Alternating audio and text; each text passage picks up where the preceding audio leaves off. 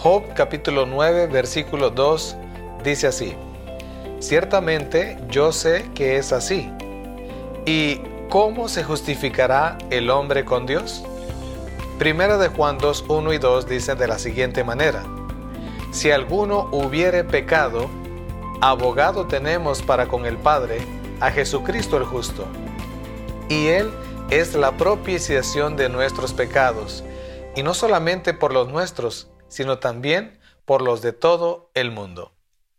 Cuando el pecador penitente, contrito delante de Dios, comprende el sacrificio de Cristo en su favor y acepta ese sacrificio como su única esperanza en esta vida y en la vida futura, sus pecados son perdonados. Esto es justificación por la fe. Cada alma creyente debe conformar enteramente su voluntad a la de Dios y mantenerse en un estado de arrepentimiento y contrición, ejerciendo fe en los méritos expiatorios del Redentor y avanzando de fortaleza en fortaleza y de gloria en gloria. El perdón y la justificación son una y la misma cosa. Mediante la fe, el creyente pasa de la posición de un rebelde, un hijo de pecado y de Satanás, a la posición de un leal súbdito de Jesucristo no en virtud de una bondad inherente, sino porque Cristo lo recibe como hijo suyo por adopción. El pecador recibe el perdón de sus pecados porque estos pecados son cargados por su sustituto y garante. El Señor, el Padre Celestial le dice, Este es mi Hijo. Suspendo la sentencia de condenación de muerte que pesa sobre él, dándole mi póliza de seguro de vida vida eterna, en virtud de que yo he tomado su lugar y he sufrido por sus pecados. Ciertamente, Él es mi Hijo amado. De esa manera el hombre, perdonado y cubierto con las hermosas vestiduras de la justicia de Cristo, permanece sin tacha delante de Dios. El pecador puede errar, pero no es desechado sin misericordia. Su única esperanza, sin embargo, es el arrepentimiento para con Dios y la fe en el Señor Jesucristo. Es prerrogativa del Padre perdonar nuestras transgresiones y nuestros pecados, porque Cristo ha tomado sobre sí nuestra culpa y ha suspendido la sentencia que pendía sobre nosotros, imputándonos su propia justicia. Su sacrificio satisface plenamente los requerimientos de la justicia. No es haciendo obras, no es haciendo mandas, no, es cumpliendo con ciertos requisitos como ganamos el favor de Dios. La justificación es lo opuesto a la condenación. La ilimitada misericordia de Dios se ejerce sobre los que son totalmente indignos. Él perdona transgresiones y pecados por amor a Jesús, quien se ha convertido en la propiciación por nuestros pecados. Mediante la fe en Cristo, el transgresor culpable entra en el favor de Dios y en la firme esperanza de la vida eterna. La justicia de Cristo hace que el pecador penitente sea aceptable ante Dios y obra su justificación. No importa cuán pecadora haya sido su vida, si cree en Jesús como su Salvador personal, se halla delante de Dios vestido con el manto inmaculado de la justicia imputada de Cristo Jesús. Por tanto, es por fe, dice Romanos 4:16, para que sea por gracia. Sin la gracia de Cristo, el pecador está en una condición desvalida. No puede hacer nada por sí, pero mediante la gracia divina se imparte al hombre poder sobrenatural. Mediante la comunicación de la gracia de Cristo, el pecado es discernido en su aborrecible naturaleza y finalmente expulsado del templo del alma. Así es, mi querido amigo, es mediante la gracia, como somos puestos en comunicación con Cristo para ser asociados con Él en la obra de la salvación. La fe es la condición por la cual Dios ha visto conveniente prometer perdón a los pecadores. No es que haya virtud alguna en la fe que haga merecer la salvación, no, sino que la fe es aferrarse a los méritos de Cristo, lo que proporciona y es el remedio para el pecado. Ahora bien, Romanos 4, versículos 3 al 5 dicen de la siguiente manera. Creyó Abraham a Dios y le fue contado por justicia. Pero al que obra, no se le cuenta el salario como gracia, sino como deuda. Mas al que no obra, sino cree en aquel que justifica al impío, su fe le es contada por justicia. La justicia, mi querido amigo, es obediencia a la ley. La ley demanda justicia, y ante la ley el pecador debe ser justo, pero es incapaz de serlo. La única forma en que puede obtener la justicia es mediante la fe. Por fe puede presentar a Dios los méritos de Cristo, y el Señor coloca la obediencia de su Hijo en la cuenta del pecador. La justicia de Cristo es aceptada en lugar del fracaso del hombre, y Dios recibe, perdona y justifica al alma creyente y arrepentida, la trata como si fuera justa y la ama como ama a su Hijo. De esta manera, la fe es imputada a justicia y el alma perdonada avanza de gracia en gracia, de luz a una luz mucho mayor.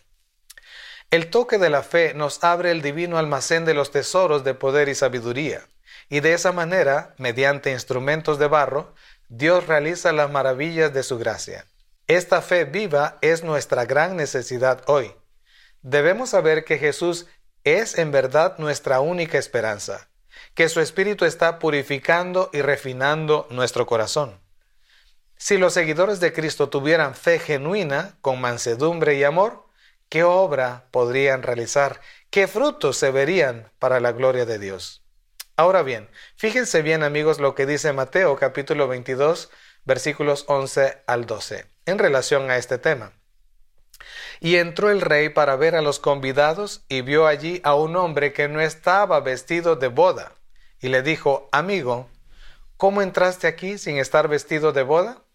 El vestido de boda de la parábola representa el carácter puro y sin mancha que poseerán los verdaderos seguidores de Cristo. A la iglesia se le ha concedido que se vista de lino fino, limpio y resplandeciente, que no tuviese mancha ni arruga ni cosa semejante. El lino fino, dice la Escritura, es las acciones justas de los santos. Es la justicia de Cristo, su propio carácter sin mancha, que por la fe se imparte a todos los que lo reciben como Salvador personal. La ropa blanca de la inocencia era llevada por nuestros primeros padres cuando fueron colocados por Dios en el Santo Edén.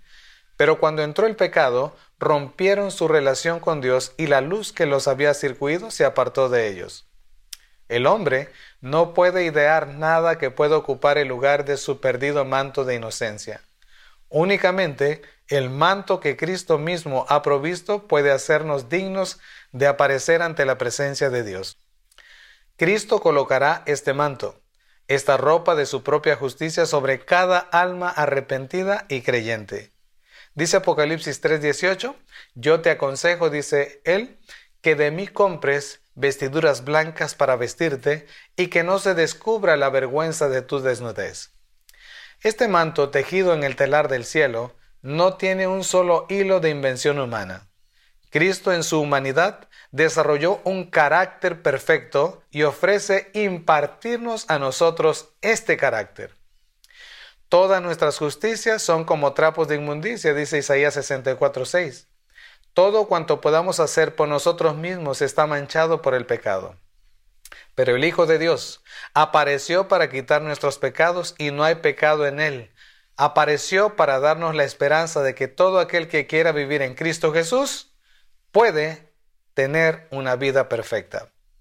Por su perfecta obediencia ha hecho posible que cada ser humano obedezca los mandamientos de Dios. Cuando nos sometemos a Cristo, el corazón se une con su corazón, la voluntad se fusiona con su voluntad, la mente llega a ser una con su mente y los pensamientos se sujetan a Él, es decir, vivimos la vida de Cristo. Esto es lo que significa estar vestidos con el manto de su justicia. Entonces, cuando el Señor nos contempla, Él ve no el vestido de hojas de higuera, no la desnudez y deformidad del pecado, sino su propia ropa de justicia.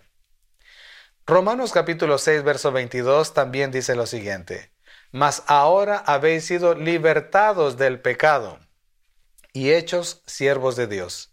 tenéis por vuestro fruto la santificación. Si nosotros hemos venido a Cristo y lo hemos aceptado como nuestro Rey y Salvador, hemos recibido su justicia imputada que nos da el derecho al cielo. Pero de ahí en adelante ahora tenemos como fruto la santificación y como fin la vida eterna. El Señor quiere que los suyos sean sanos en la fe, que no ignoren la gran salvación que les es ofrecida tan abundantemente no han de mirar hacia adelante pensando que en algún tiempo futuro se hará una gran obra en favor suyo, pues es ahora cuando se la completa. El creyente no es exhortado a que haga paz con Dios, nunca lo ha hecho ni jamás podrá hacerlo. Ha de aceptar a Cristo como su paz, pues con Cristo están Dios y la paz. Cristo dio fin al pecado llevando su pesada maldición en su propio cuerpo en el madero y ha quitado la maldición de todos los que creen en Él como un Salvador personal. Pone fin al poder dominante del pecado en el corazón y la vida y el carácter del creyente testifican de la naturaleza genuina de la gracia de Cristo. A los que piden, Jesús les imparte el Espíritu Santo pues es necesario que cada creyente sea liberado de la corrupción, así como de la maldición y condenación de la ley. Mediante la obra del Espíritu Santo, la santificación de la verdad, el creyente llega a ser idóneo para los atrios del cielo, pues Cristo actúa dentro de él y la justicia de Cristo está sobre él. Sin esto, ningún alma tendrá derecho al cielo. No disfrutaríamos del cielo a menos que estuviésemos calificados para su santa atmósfera por la influencia del Espíritu y la justicia de Cristo. A fin de ser candidatos para el cielo, debemos hacer frente a los requerimientos de la ley. Amarás al Señor tu Dios con todo tu corazón y con toda tu alma y con todas tus fuerzas y con toda tu mente, y a tu prójimo como a ti mismo. Solo podremos hacer esto al aferrarnos por fe de la justicia de Cristo. Contemplando a Jesús recibimos en el corazón un principio viviente y que se expande. El Espíritu Santo lleva a cabo la obra y el creyente progresa de gracia en gracia, de fortaleza en fortaleza y de carácter en carácter. Se amolda a la imagen de Cristo hasta que en crecimiento espiritual alcanza la medida de la estatura plena de Cristo Jesús. Así, Cristo pone fin a la maldición del pecado y libera al alma creyente de su acción y afecto. Recordemos que la justicia imputada de Cristo nos da el derecho al cielo, pero es la justicia impartida la que nos hace idóneos para vivir en el cielo. Que Dios te bendiga.